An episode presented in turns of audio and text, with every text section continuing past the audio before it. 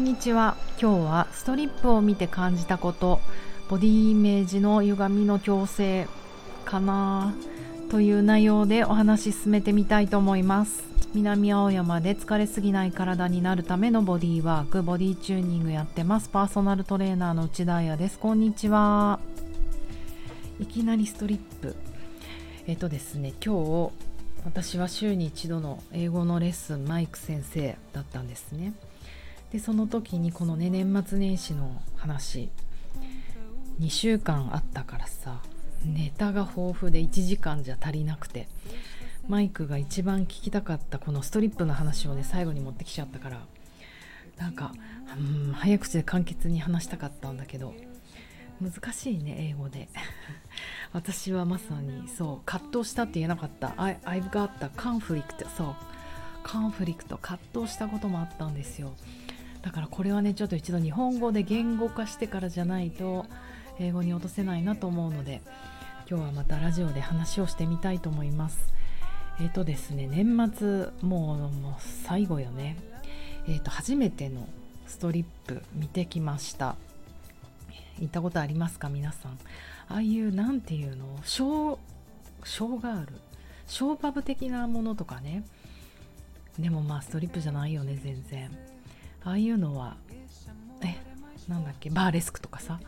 ああいうのは見たことあったけど本格的なストリップというのは初めてで私下町生まれ下町育ちあの浅草にはねロック座っていうのがあるんですよ。なんかこうたけしとかの映画によく出てくるよね。もう昔からある有名なストリップ劇場があるんですけど行ったことがなかった。むしろあんまりいい印象を持ってなくて子供の時にあの浅草からちょっと離れた浅草橋ってとこが実家なんですけどあの子供の時に週末とかに焼肉食べて食べに行こうってなるとなぜか浅草に連れてかれていて全く今思えば思い出せないんだけどそういうちょっと焼肉街みたいのがあったのかな。その時にあのロック座の前を通ったのかああいうしょうんなんだろうキャバレーだよね。キャバレーというものが昔はあった気がする。その前にもね通ってなんか子供の時にこうフィリピンパブみたいのもいっぱいあって外国の人たちが客寄せみたいのをしてたと思うんですよ。もうちょっと私の妄想も入っちゃってるかもしれないんだけど。その時に自分と同い年ぐらい私小学生だったぐらいかしらの女の子が客寄せをしてたような私はそう思った。そういうのを見てもうめちゃめちゃ怖くなっちゃったんですよね。だから浅草行きたくない。ロック座の前とか裸の女の人のポスターとか見たくない。とか可愛いよね。ちょっとトラウマってたのでなんかね心のどこかで怖いなっていうイメージがあってこれはもうまた全く個人的な思い出なんですけどそういうところってありませんか？こうふるさとにおいてとかさ。だからねロック座行こうって言われた時にちょっとドキッとしたというかでも今自分もね大人になってダンスとかさショーとか見るようになってあとね女の人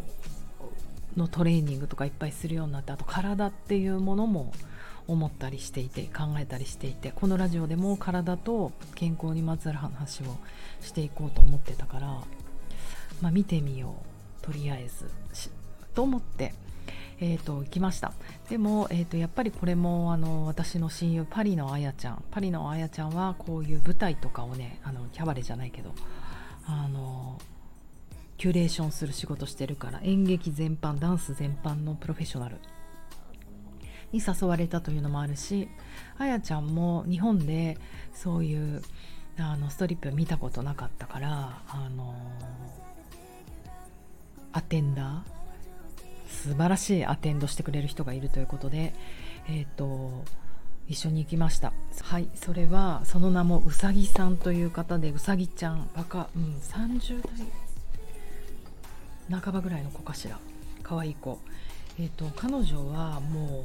うこのストリップを見ることにはまってしまってとうとうえっ、ー、と何て言うんだ今度同人誌を出している。イルミナというもうストリップファンに向けためちゃめちゃ可愛いですですけどね。同人誌いわゆるジーンってやつですか？小さな雑誌を作ってらっしゃる方でえーと、私5号と6号を買わせてもらったんですけど素晴らしいよ。一つだってさ120ページぐらいあ読み物としてもちろん写真もイラストもあって素晴らしい表紙もザ・アニメーションで可愛いイルミナという雑誌を作ってる。ジーンだね。ストリップと社会と私を考えるジーン。うん。そんなねこんな本エディットしてる女の子がガイドしてくれることなんてないなと思ってそんな経験得ることがないなと思ったので行きました。浅草ロック座、えっと、しかも彼女が、まあ、うまい具合に選んでくれて初心者にぴったりのとても華やかで見やすい舞台、えっと、この日はですね真城のぞみさんという方があの引退ステージだったんですよ。1ヶ月間彼女の浅草ロック座真白のぞみ引退公演というのをやっていて12月に、えーと、もう彼女がね最後の引退をすると40歳ぐらいの方だったかな。それを記念したステージだったのでとてもあの華やかで見やすいステージだったんだと思います。え、ー、と7期1期から7期要は7つの章があってえーと、そこでだからそれぞれ主役になる子たちは1つのステージあのショーに1人出てくるから、まあ、7人の子たちが主役になって。でもダンサー的にはうん全部で20人ぐらい出てたのかな。だからわーってこう初め何て言うのパパレードじゃない。バーレスクみたいにわーってみんなで出てきて踊ってそれでパッて1人になるみたいな演出が多いからだいたいみんな3曲ぐらい踊ってるんじゃないの？うん、この7人の子たちが。それでまあ20人っていう計算、うんうん。あのー、そしてそうね。まずパッと思うことはじゃあこのラジオを聴いてるような皆さん女性の皆さんにパッと私が何か「I would say あのおすすめできるとしたら一度はあのストリップ見に行っていいと思う。見に行った方がいいと思う。女の子は。うん。って思いました。それはなぜそう思ったかというとうーんと意外になんつうのかな。難しい。えっ、ー、とねリアルだった。いや何言ってんねんって話ですよね。リアルな女の子の体を見たなって気がしたんですよ。あのだって普段 YouTube とかさ見てるとさあの驚くべき体してる子が多くありませんか？雑誌でもそうだけどガリガリに細いのに胸だけびっくりするほど大きいとかちょっと本当にこう秋葉原にいるアニメの秋葉原にいるって人間じゃないけどもアニメの世界の何す何何キューティーハニーみたいなさちょっとキャバクラで働いてる女の子たちもあのねびっくりするほど目が大きくてこれ人間なのみたいなアンドロイドみたいなああいう体が踊るのかなってちょっと思ってたんですよ。もうそれは私の勝手な妄想だけど。だけどめっちゃリアルだった。うんなんか、うん、誤解なきようにと I hope 願いながら、うん、言うと何て言うのかな。すごいこう胸がでかい、うん、巨乳みたいな人たちが踊り来るのかなってちょっと思ってたんですけど全然うんまあある意味そんな胸も大きくないしそんな細くもないしなぜなら踊るからね。中にはあのそういうちょっとサイボーグみたいな綺麗な人もね1名ぐらいいましたけど多くの子たちは結構バリバリ踊るんですよ。だからねほんと普通の女性の体だった。そんなに細くないし。なんかそれがすごく私は好感だったしあこういうもんだよなって世の中ってって思いました。うんなんか安心するんじゃないかな。やっぱりあの裸の女の人をさまじまじと見ることってないじゃないですか。温泉行った時温泉行った時も見てたら怒られるけど。でも温泉地とか言うと行くとさなんか自分よりも年上の方たちが多くない？だから若い女の子の体をまじまじと見ることなんてないと思うけどなんか安心したんですよね。あリアルっていうかあのすごく知った方がいいと思う。やっぱりテレビは分かんないけど見てないから。YouTube とか雑誌とかそういうものばっかり見てると世の中の女の人がもうみんなサイボーグみたいなサイジングだとなんか